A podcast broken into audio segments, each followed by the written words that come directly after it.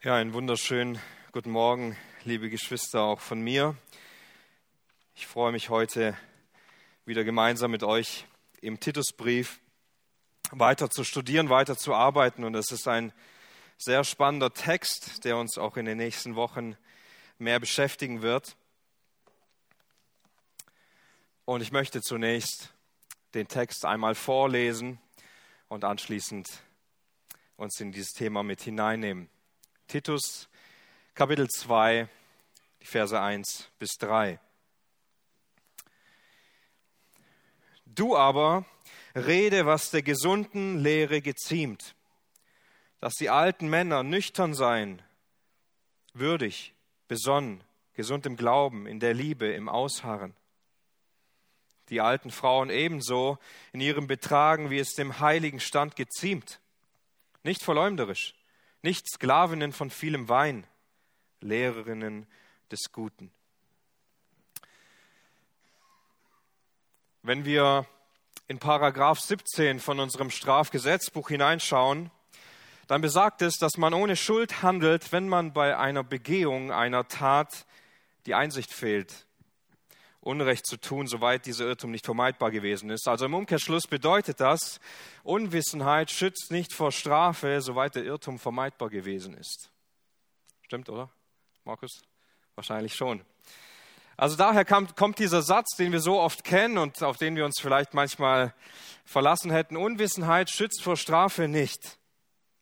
Heute Morgen lesen wir weiter im Titusbrief und wir werden sehen, wie Paulus sich die Alten in diesen Gemeinden vorknüpft und dabei ist es so interessant, denn immer wieder hört man von älteren Menschen diese Worte, nachdem ich jetzt mein Leben für Gott gelebt habe, nachdem ich jetzt so viel gedient habe in der Gemeinde, warte ich jetzt in meinem Ruhestand, bis er wiederkommt.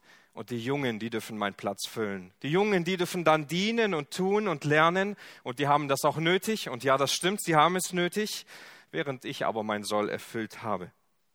Nun, die Predigt trägt heute diesen Titel Alter schützt vor Heiligung nicht.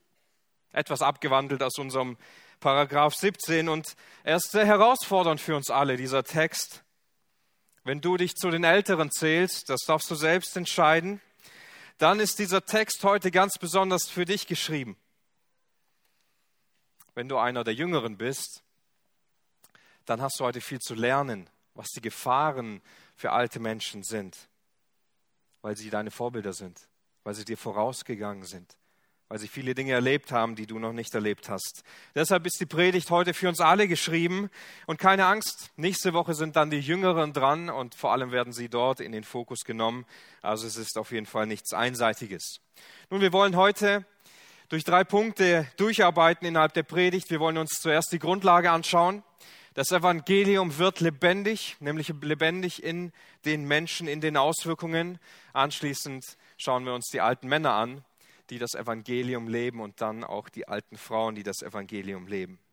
Und während wir in den letzten Wochen im Titusbrief die Gemeinden in Kreta etwas genauer untersucht haben und Paulus auch hier sehr ähm, scharf sie zurechtweist in ihre Unordnung, in den, im Umgang mit den Irrlehrern, wird er hier doch sehr persönlich.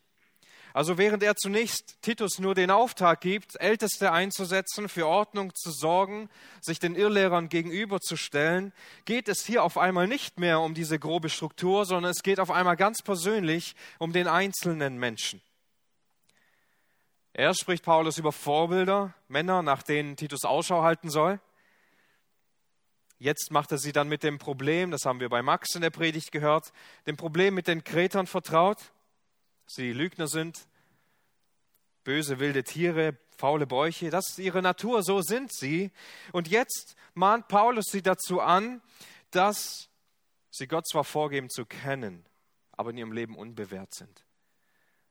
Sie brauchen das Evangelium.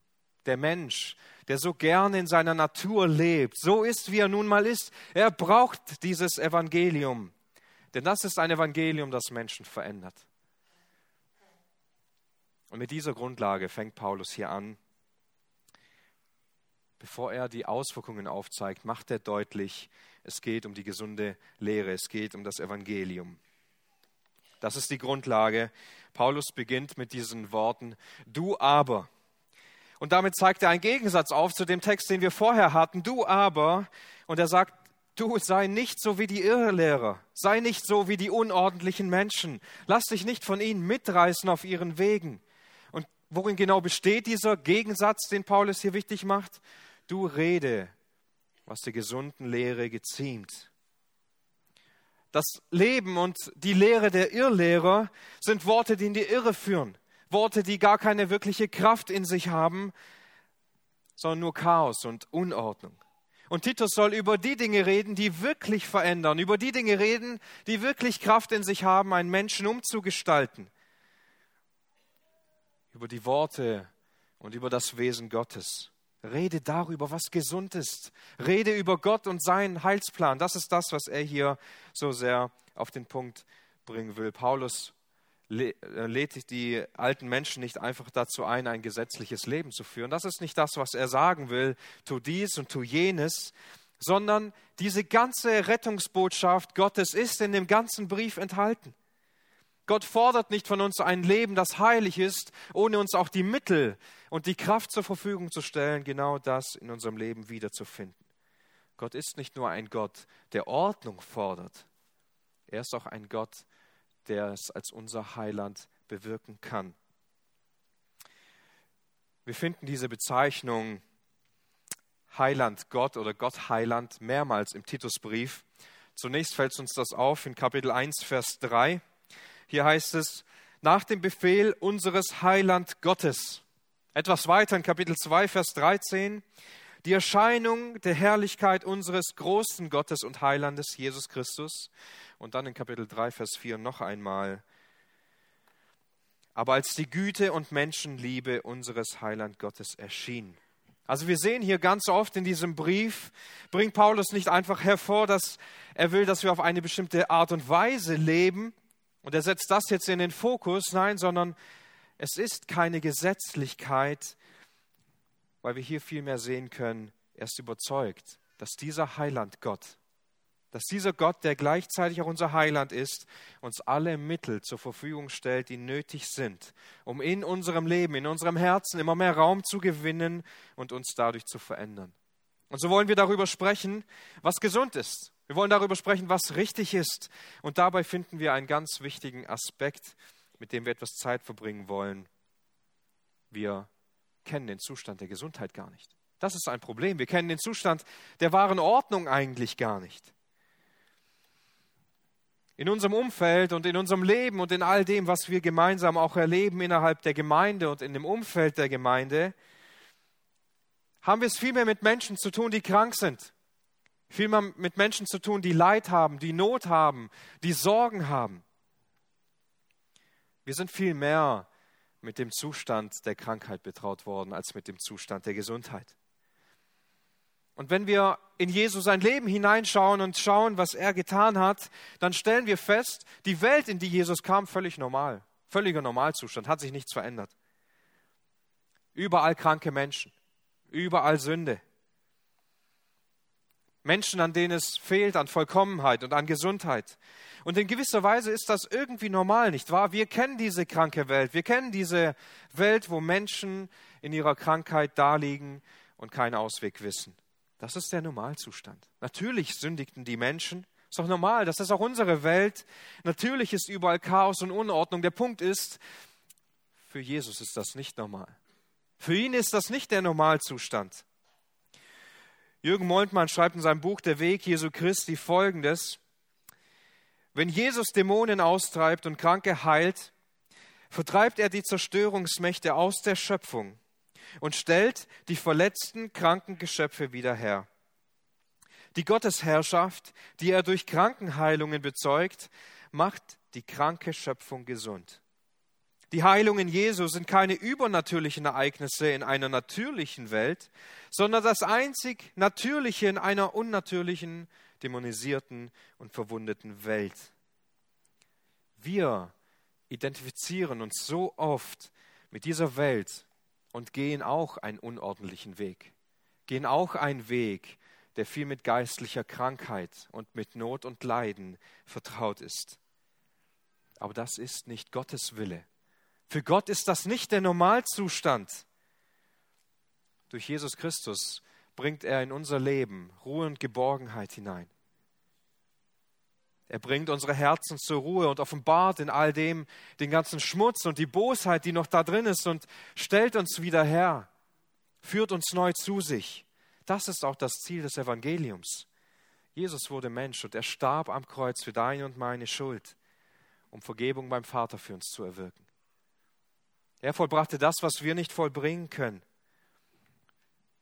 Alleine durch den Glauben und durch die Umkehr an ihn können wir gerettet werden. Nur diese Botschaft, sie lässt uns dort nicht stehen. Sie lässt uns dort nicht stehen, wo wir einst auf unseren Schöpfer und Heiland geblickt haben, sondern sie verändert uns. Gott bringt durch diese Botschaft in unserem Lebenswandel fortwährend Veränderungen und Ausrichtungen in unserem Leben zum Ausdruck. Das ist auch das, was Paulus so wichtig war. Ihm ging es nicht um das Endresultat, es ging ihm nicht um einzelne Werke und Taten, die wir tun, sondern es ging ihm darum, dass wir verwandelt werden in unserem inneren Wesen. Das bringt er auch an diesen zwei Stellen, die ich hier zitiere, in Galater 4, Vers 19 zum Ausdruck. Hier schreibt er, meine Kinder, um die ich abermals Geburtswehen habe, bis Christus in euch Gestalt gewinnt. Also Paulus bemüht sich um die Christen in Galatien. Warum oder zu welchem Zweck leidet er für sie oder um sie? Zu welchem Ziel hin? Bis Christus in ihnen Gestalt gewinnt, bis Christus in ihm immer mehr zum Ausdruck kommt. Darum geht es. Es geht nicht darum, dass Menschen sehen, wie gut wir leben und dass wir ja ach so tolle Taten vorzeigen können, sondern die Menschen sehen uns an und sehen Christus in uns. Darum geht es. Das bringt er auch in Kolosser 1, Vers 28 zum Ausdruck, warum Christus gepredigt wird. Denn ihn, also Christus, verkündigen wir, indem wir jeden Menschen ermahnen und jeden Menschen lehren in aller Weisheit, damit wir jeden Menschen vollkommen in Jesus Christus darstellen. Jesus Christus wird verkündigt, damit etwas im Herzen geschieht. Diese gute Botschaft des Evangeliums ist wichtig, damit der Mensch in Jesus Christus vollkommen dargestellt werden kann, Jesus in unseren Herzen sich immer mehr ausbreitet. Darüber soll Titus reden, darüber soll er predigen, die Botschaft von Jesus bekannt zu machen und den Menschen zu zeigen, wie diese Botschaft sie nicht nur zu ihm führt, sondern auch sie in ihrem eigenen Leben und Herzen verändert. Wir haben viel Sünde in unserem Leben.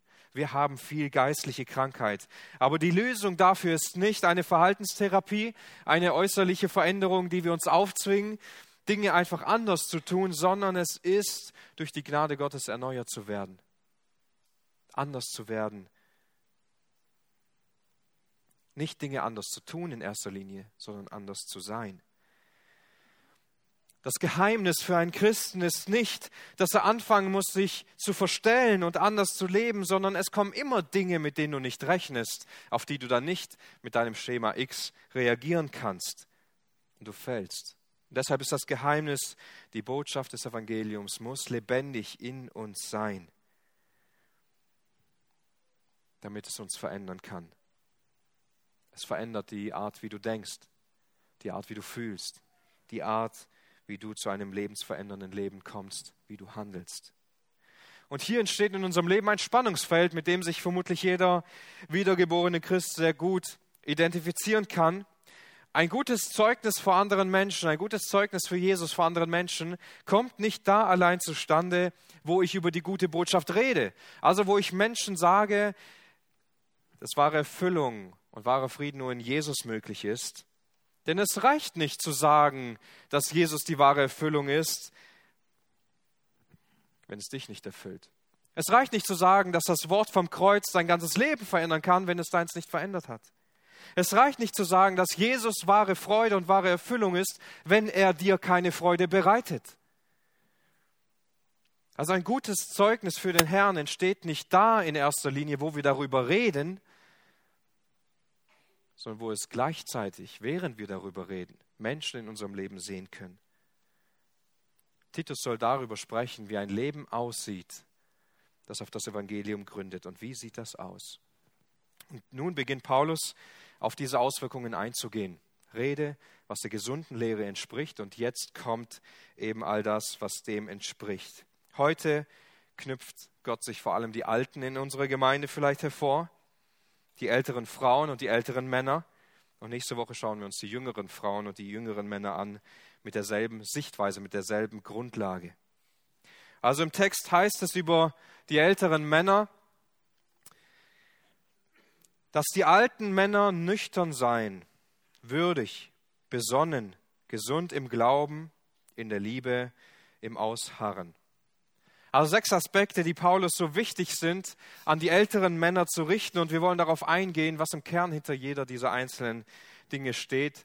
Auf den einen Aspekt werde ich mehr eingehen als auf den anderen, aber wir werden kurz uns diese Dinge ansehen. Zunächst bringt Paulus hier hervor, nüchtern. Also wenn die Bibel davon spricht, nüchtern zu sein, dann meint es eine innere Haltung. Eine innere Haltung, in der sich das Urteil und die Ausrichtung von keinem Rausch und von keinem gewichtigen Realitäten der Welt, sondern allein von Gottes Wort bestimmen lässt. Es ist also ein inneres Herz, das sich von nichts anderem beeinflussen lässt, zumindest nicht maßgeblich, als von Gottes Wort. Und oft lesen wir über dieses Wort nüchtern hervor und sagen, okay, Alkohol, ich habe kein Problem mit Alkohol und ich lese weiter, aber bei nüchtern geht es nicht um Alkohol in erster Linie, sondern es geht vielmehr darum, was beeinflusst dein Denken mehr als Gottes Wort. Darum geht es. Mal außerhalb von Alkohol und andere Dinge, die uns klar auf der Hand liegen, was es heißt, nüchtern zu sein. Wie viel Zeit verbringst du damit, dir Dinge anzusehen? Vielleicht auch in den Medien, Zeit mit den Medien zu verbringen. Ich meine, man redet bei den Medien meistens unter Gefahr von jungen Leuten. Ich habe die Beobachtung gemacht, dass ältere Leute mindestens genauso viel Gefahrpotenzial haben für die Medien. Man schaut sich Dinge an, manchmal sogar unter einem christlichen Deckmantel. Es können sogar Predigten sein, die uns mehr beeinflussen als Gottes Wort in unserer Beziehung zu ihm. Stichwort Verschwörungstheorien sind gerade ältere Männer sehr anfällig dafür. Wie sieht es aus mit deinen Gefühlen? Wirst du manchmal übermannt von deinen Gefühlen und bist aufbrausend, dann bist du nicht nüchtern. Vielleicht ist es deine Erinnerung, vielleicht sind es deine Erfahrungen. Vielleicht siehst du deine Erfahrungen, die du im Leben gemacht hast, so hoch an als einen unschätzbaren Wert, vielleicht sogar ein bisschen höher oder auf der gleichen Stufe wie Gottes Wort. Das habe ich oft erlebt im Gespräch um bestimmte Bibelstellen. Ja, warte mal, bis du in der Situation bist. Damit drückt man aus, ist egal, was hier steht in der Bibel. Warte, bis du diese Erfahrung gemacht hast, dann darfst du vielleicht mitreden. Von welchen Dingen lässt du dich beeinflussen, lässt du dich prägen? Mehr als von Gottes Wort. Und das passiert ganz schnell, dass wir nicht mehr nüchtern sind wenn Gottes Wort nicht mehr das Einzige ist, das unser Leben so sehr prägt. Wie sieht es aus mit dem zweiten, das Paulus nennt, würdig zu sein? Manche übersetzen auch mit ehrbar. Also mit diesen Worten wird gezeigt, dass du eine Person bist, die respektiert wird, eine Person bist, die anständig sein soll. Also jemand, den man schätzt, jemand, den man achtet, jemand, zu dem man kommt, wenn man etwas wissen will. Dasselbe Wort wird auch in Markus 14, Vers 43 verwendet. Über einen Josef, hier heißt es, da kam Josef von Arimathea, ein angesehener Ratsherr, der auch selbst das Reich Gottes erwartete. Er war angesehen. Das ist dasselbe Wort. Also ein Mensch, der sein Leben im Griff hat. Jemand, der vor anderen Menschen als eine ehrbare Person gilt. Jemand, der wirklich ernst genommen wird. Jemand, der um Rat gefragt wird wenn es hart auf hart kommt. Das sollen ältere Männer mit ihrem Wesen ausstrahlen. Nicht Unsicherheit, nicht zweifelhaft, sondern vielmehr würdig, ehrbar. Auch wenn die Welt zugrunde geht und die jungen Leute die Welt nicht mehr verstehen, dann bist du ihr Anker, weil sie dich respektieren, weil sie dich ehren. Als weiteres gebraucht Paulus diesen Begriff besonnen oder selbst beherrscht. Ausgeglichen zu sein. und gleichzeitig Zurückhaltung zu haben, ein Leben zu führen, das völlig in der Kontrolle Gottes ruht. Kein Begierden nachzugeben, sondern klar geerdet zu sein mit dem Wort Gottes. Entscheidungen zu treffen, die Gott Ehre geben.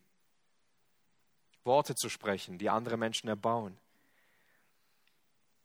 Biblischen Rat zu geben, der alleine aus dem Wort Gottes kommt.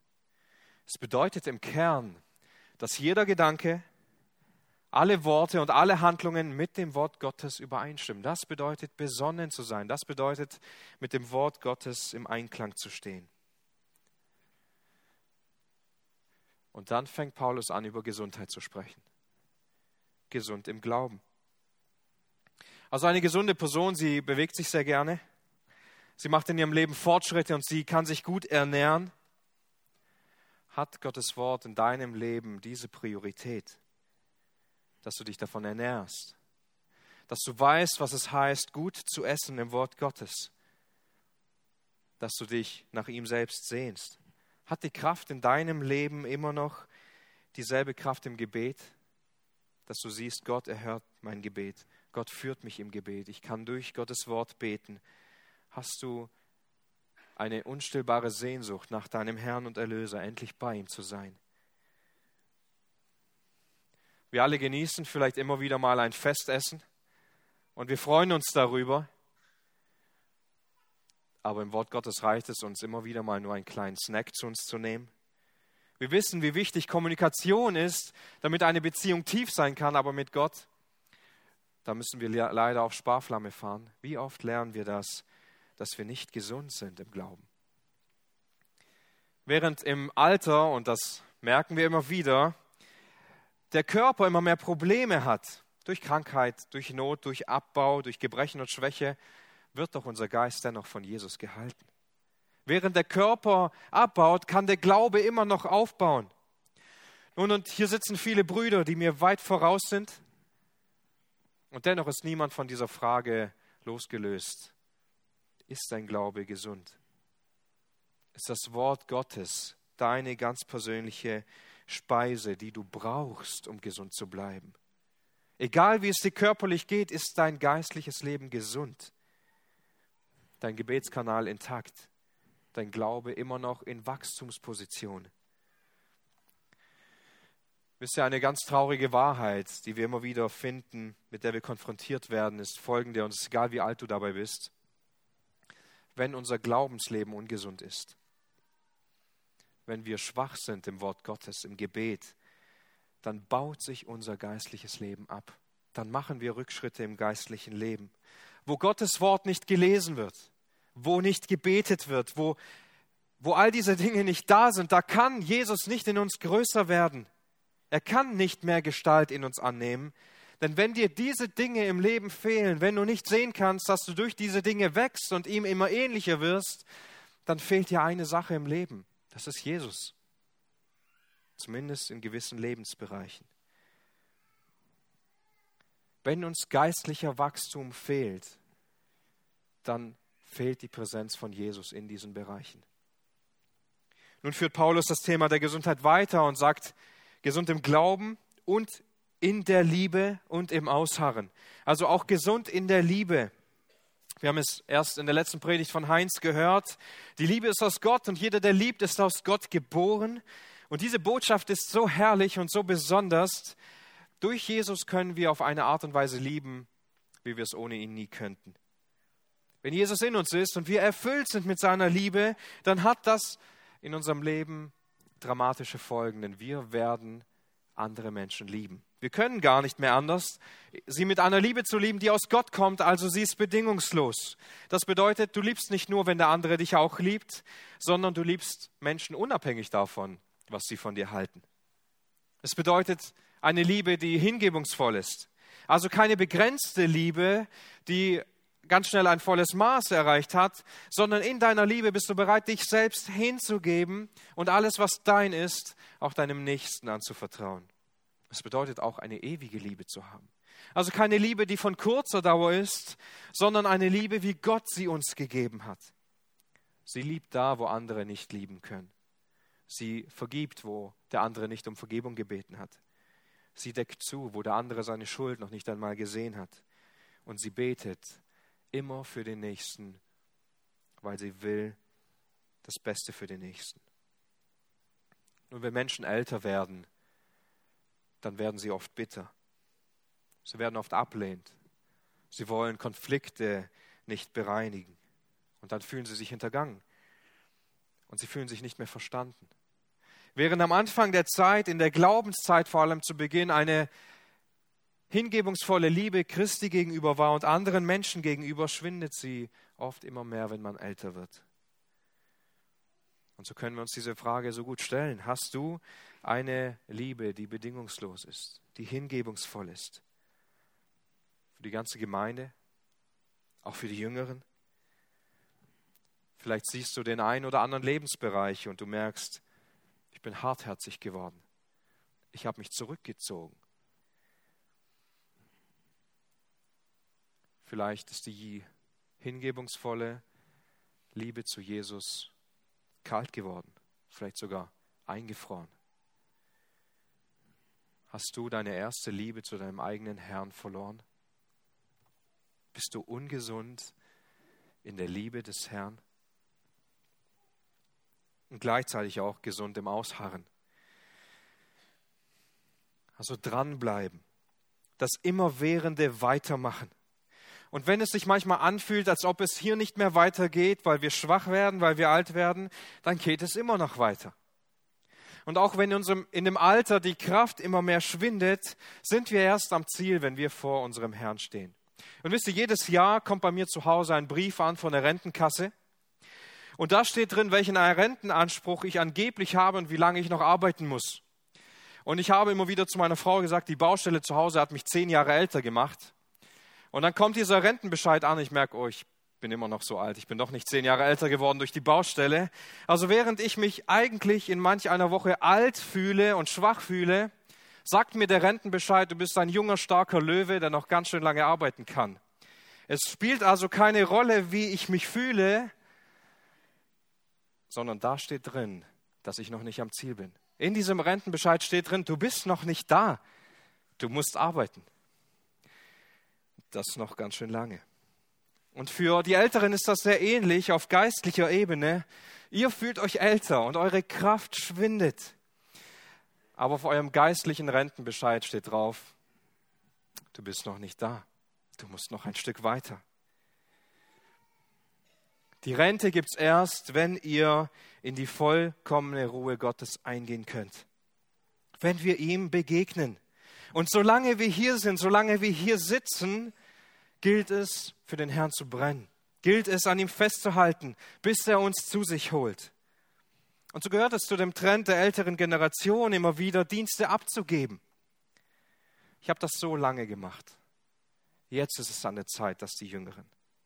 Oh nein, das ist nicht ausharren. Das ist vielleicht aufgeben.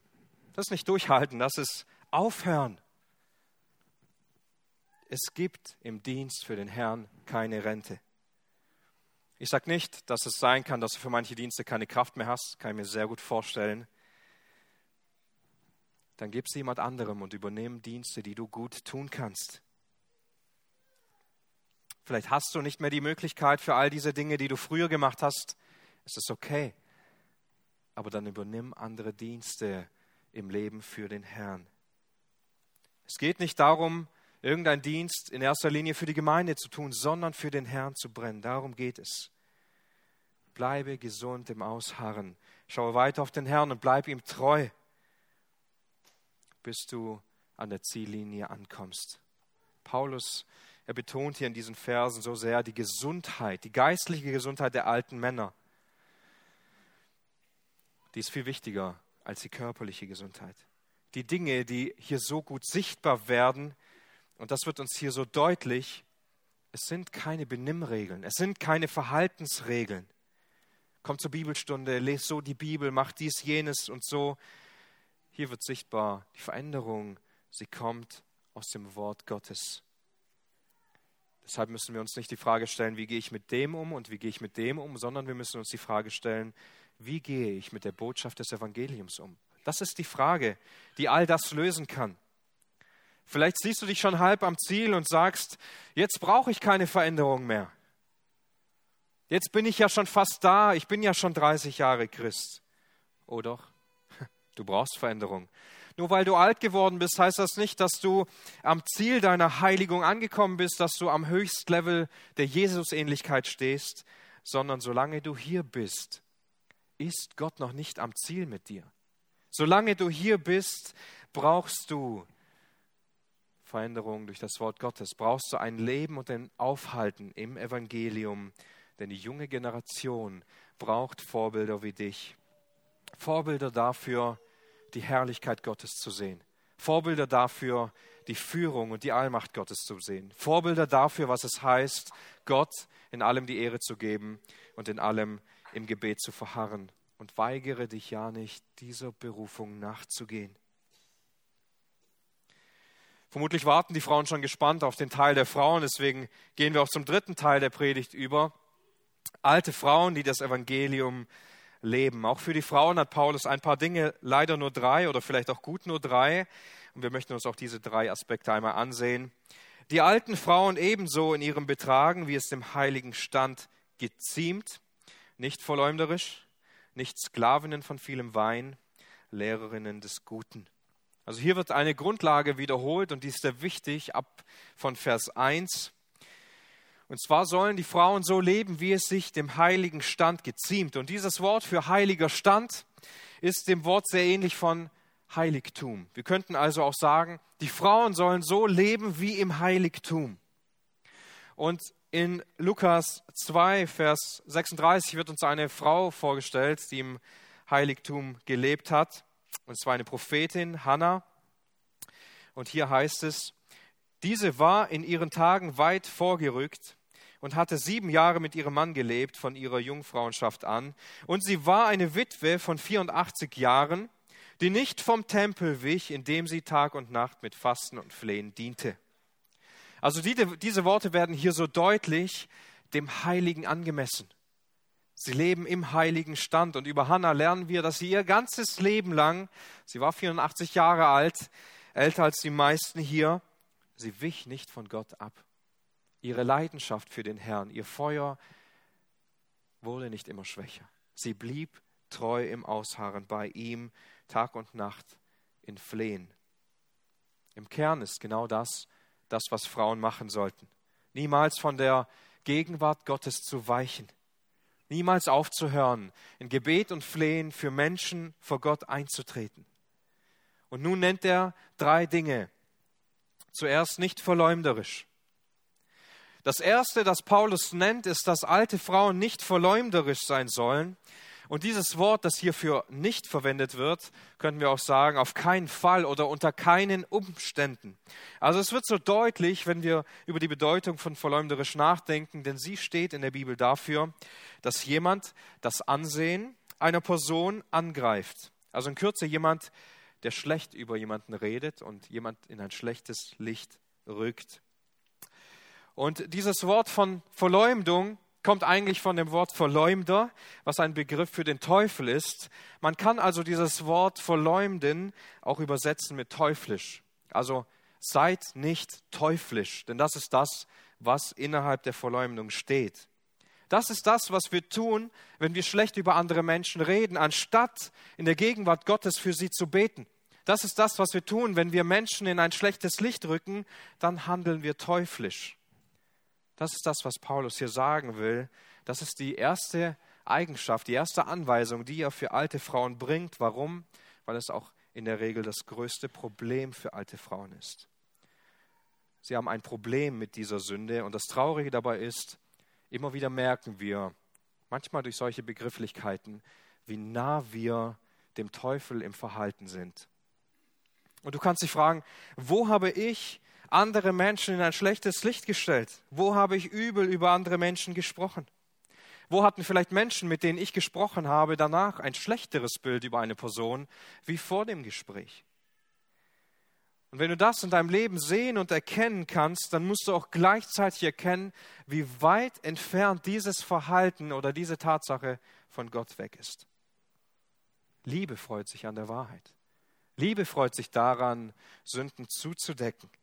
Aber der Verleumder freut sich an einer kalten und oberflächlichen Beziehung. Egal, wie wir uns fühlen.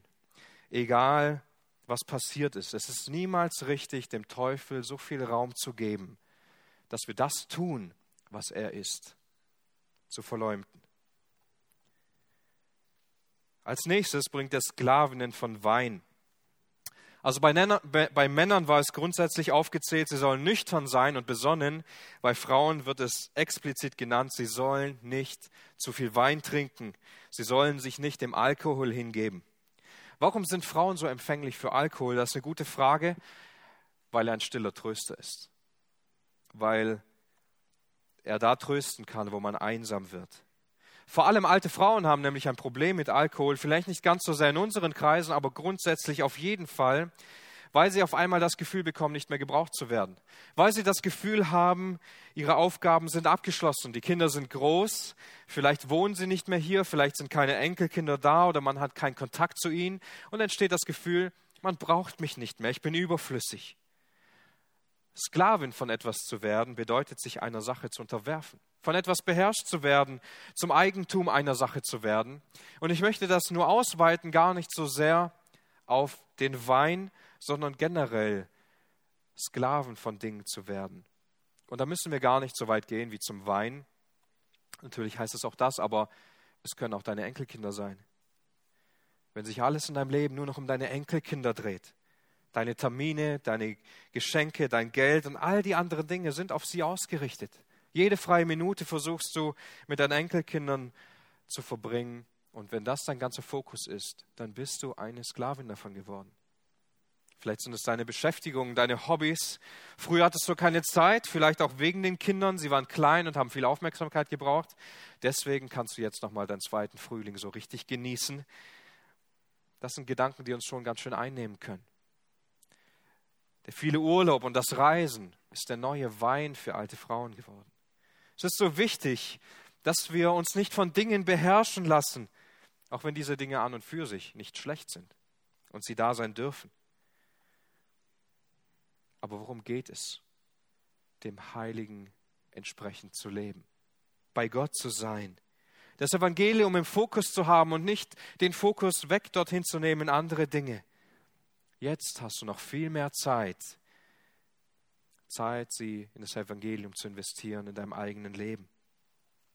Um etwas zu werden, und das bringt Paulus in den dritten Punkt hinein, eine Lehrerin des Guten. Die Jüngeren hören ja sowieso nicht auf mich. Was soll ich ihnen schon sagen? Ich habe ja nicht die Lehrgabe und so weiter. Gerade ältere Frauen sind so wichtig für die Gemeinde, indem sie den Jüngeren zeigen, wie sie dienen, wie sie leben sollen, wie sie Jesus Christus nachfolgen kann, können durch die ganzen unterschiedlichen Lebenssituationen. Aber verstehe mich bitte nicht falsch, gründe nicht nochmal einen Kreis oder ein Programm, wo man das versucht irgendwie auf den Punkt zu bringen. Das ist nicht das, was notwendig ist. Was wirklich notwendig ist, ist ganz persönlich, im ganz persönlichen Leben zu zeigen, wie Christus verherrlicht wird, wie man ihm in allem die Ehre geben kann, wie das Evangelium dich verändert. Darin wird man eine Lehrerin des Guten. Nicht um einen Kreis zu gründen oder ein Programm, sondern indem andere ganz persönlich einen Einblick in dein eigenes Herz bekommen. Und ich musste während der Predigtvorbereitung immer wieder an Johanna Busch denken. Das ist die Mutter von Wilhelm und Johannes Busch. Einige kennen vielleicht die Geschichten äh, von diesen Brüdern. Und Johannes Busch, er schreibt in seiner Biografie über seine Mutter einige Dinge. Und nachdem er fertig war mit dem Theologiestudium, wurde er gefragt, was denn ihn in seiner Theologie am meisten beeindruckt hätte. Und ohne zu zögern sagte er meine Mutter. Und er schreibt über sie, noch mit 84 Jahren regierte sie in Frische über die ganze Familie. Sie hatte einen weiten Horizont und einen hohen Geist. Vor allem hatte sie eine innige Jesusliebe. Sie ist für viele eine Mutter in Christus und eine Seelengewinnerin geworden. Obwohl sie nach Papas Heimgang allein war, war sie selten allein. Immerzu pilgerten Menschen zu ihr, die Rat und Hilfe von ihr haben wollten. Erst die Ewigkeit wird aufdecken, wie viele gestärkt und getröstet wurden. Und diese Johanna Busch ist kein Einzelfall. Viele Frauen waren Lehrerinnen des Guten. Viele Frauen haben das Reich Gottes, haben die Gemeinde unglaublich geprägt. Durch ihre Art zu beten, durch ihre Art vorzuleben, durch ihre Art, wichtige Dinge weiterzugeben. Und den meisten mangelt es nicht an der Fähigkeit zu belehren. Das ist auch nicht das Problem. Es mangelt, so wie Hannah, Tag und Nacht in der Gegenwart Gottes zu sein. Das ist das, woran es mangelt. Nicht eine Lehrgabe macht dich zu der Lehrerin des Guten nach Titus 2, sondern ein Leben mit Christus ist die Herausforderung. Und so lasst uns gerade von diesen Vorbildern lernen, eine innige Jesusliebe zu haben, so wie es Johannes Busch auf den Punkt bringt. Denn am Ende, wenn wir zurückblicken nach einem langen Leben, ist alles, was wir haben, Gnade. Gerade die alten Frauen haben so eine gute Möglichkeit, diese Gnadenerweise den Jüngeren zu zeigen ihn Jesus kostbar zu machen und ihm zu helfen, ihm immer ähnlicher zu werden. Und vielleicht sitzt du als Jüngerer heute hier und sagst, ja gut, es war jetzt nur an die Älteren gerichtet, aber ich habe auch hier einen, einen wichtigen Aspekt für uns Jüngere. Und zwar könnte der Eindruck entstehen, wir Jungen sind ja jetzt jung und dynamisch und wir sind stark und wir machen das jetzt. Wir rocken jetzt die Gemeinde. Aber Paulus tritt dieser Sichtweise auch stark entgegen und er schreibt in 1. Korinther 12, ich möchte die zwei Verse auch einmal vorlesen, 1. Korinther 12 ab Vers 21. Hier sagt er, das Auge aber kann nicht zu der Hand sagen, ich brauche dich nicht. Oder wie, wiederum das Haupt zu den Füßen, ich brauche euch nicht, sondern vielmehr die Glieder des Leibes, die schwächer zu sein scheinen, sind notwendig.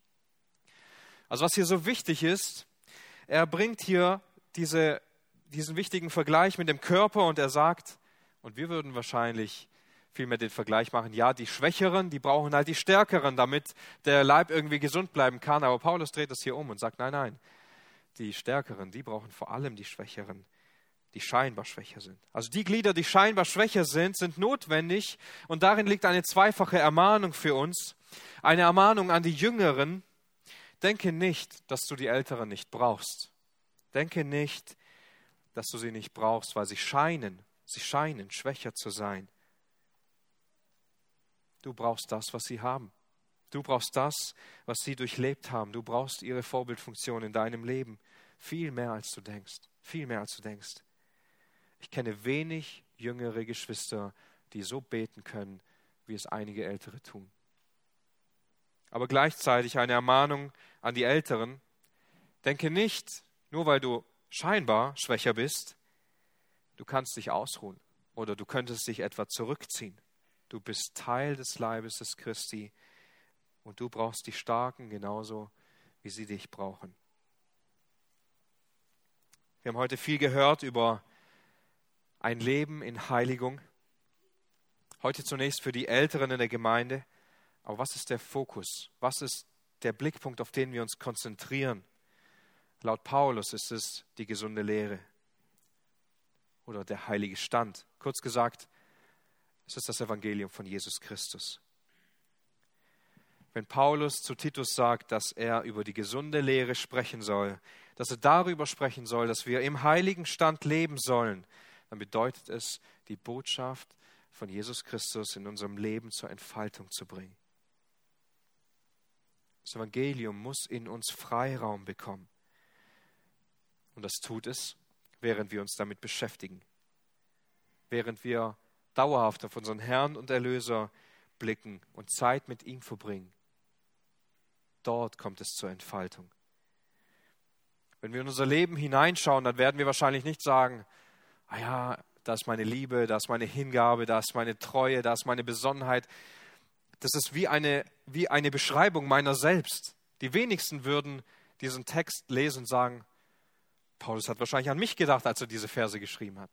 Üblicherweise schauen wir in unser Leben und sagen, ich sehe Versagen, ich sehe Schwachheit, ich sehe Unzulänglichkeit. Einen heiligen Wandel zu führen, können wir nur da, wo Gott uns die reiche Gnade gibt wo er uns zeigt, wie durch seinen Sohn Jesus Christus diese Veränderung in uns stattfinden kann. Die Predigt trägt den Titel Alter schützt vor Heiligung nicht, aber anders als in dem Gesetz, in dem deutschen Gesetz, wo die Strafe folgt, folgt uns im Geistlichen die Gnade Gottes. Wenn wir versagen, wenn wir es nicht schaffen, und ich kann dich beruhigen, es wirst du nicht, da schenkt er uns seine Gnade. Da, wo wir uns der Heiligung entziehen und wo wir gesagt haben, ich ziehe mich jetzt zurück und ich genieße meine letzten Jahre, da brauchst du Gnade, denn es erfordert ein Umdenken. Und so möchte ich uns alle heute ermutigen, lass uns neu in seine Gnade eintauchen und unsere, unseren Blick neu auf Jesus Christus richten. Denn es ist seine Botschaft, die in unserem Herzen wohnen und in unserem Herzen zur Entfaltung kommen soll. Amen.